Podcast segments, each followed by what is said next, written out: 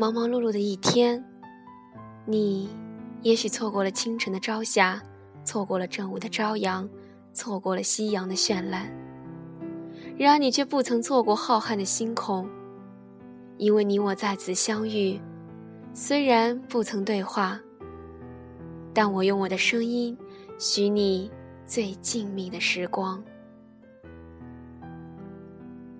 Hello，大家好，我是柚子。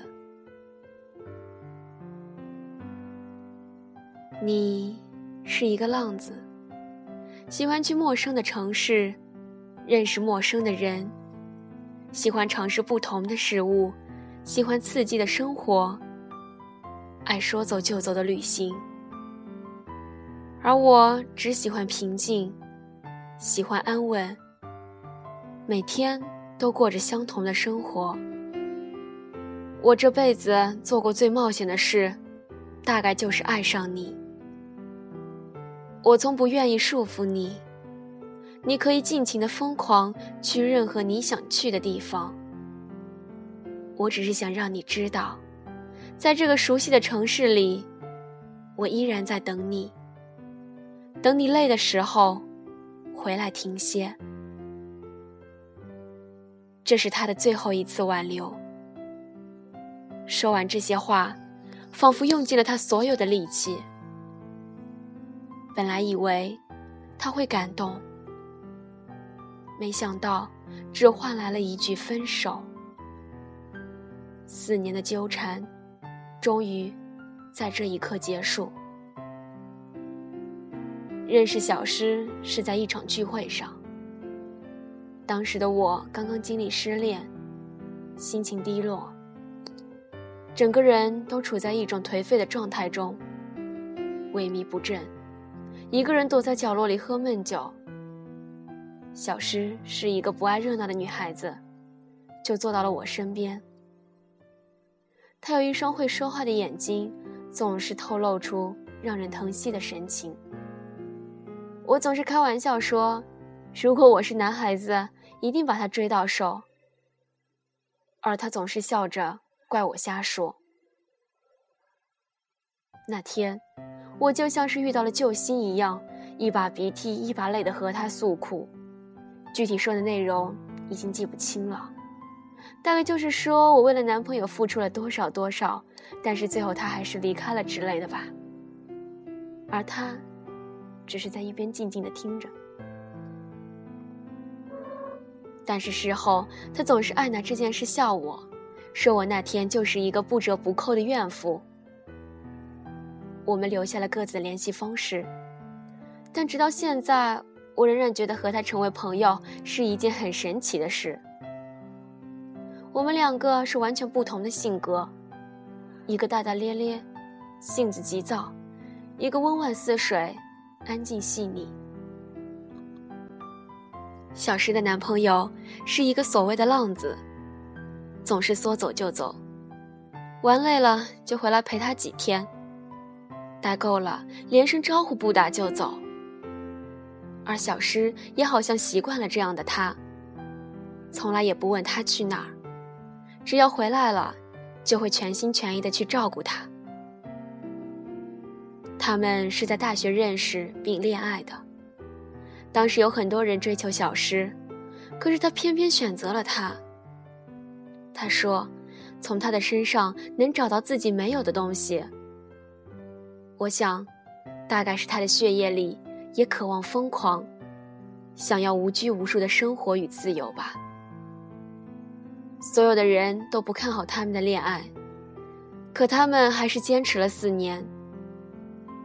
刚开始，他出去玩的时候还邀请小诗，可是时间久了，连个电话也懒得打了。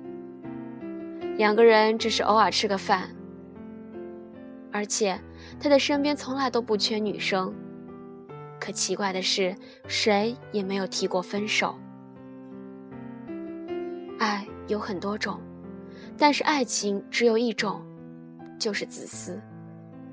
或许他只是看上了小诗给他的自由罢了，而小诗也只是从他的身上寻找自己渴望的东西。总觉得这不像是爱情，倒像是一场各取所需的交易。毕业了，为了和他在一起，他陪他来到这座陌生的城市打拼。可现在一句分手，就什么都没有了。爱情不是必需品，但是一旦沾染，就会上瘾。在青春的年纪里，我们都有这样或者那样的执着，傻傻的以为只要付出就会有回报。可是爱情从来都不是一件天道酬勤的事，也没有什么公式或者规律可循。有时候因为舍不得，会让过程变得漫长难熬。但不管什么事情，都是会过去的。我们所经历的点点滴滴，就像是一颗通向未来的种子。总有一天，这颗种子会以最美丽的姿态盛放，让你在最美的季节里，遇见那个对的人。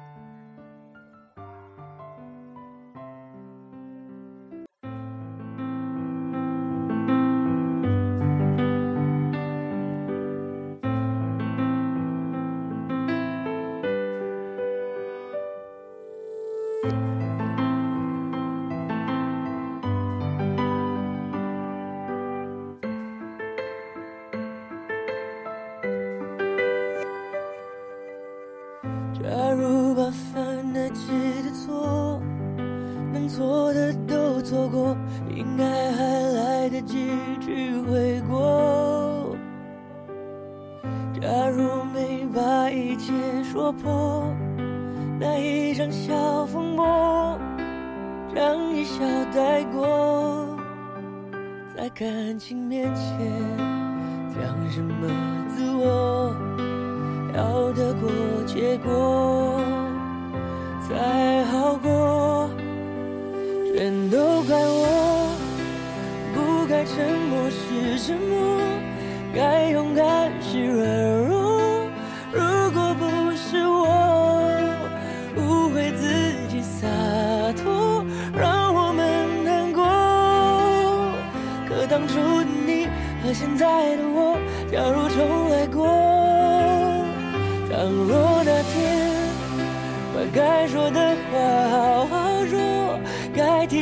的不执着。如果那天我不受情绪挑拨，你会怎么做？那么多如果，可能如果我，可惜没如果，只剩下结果。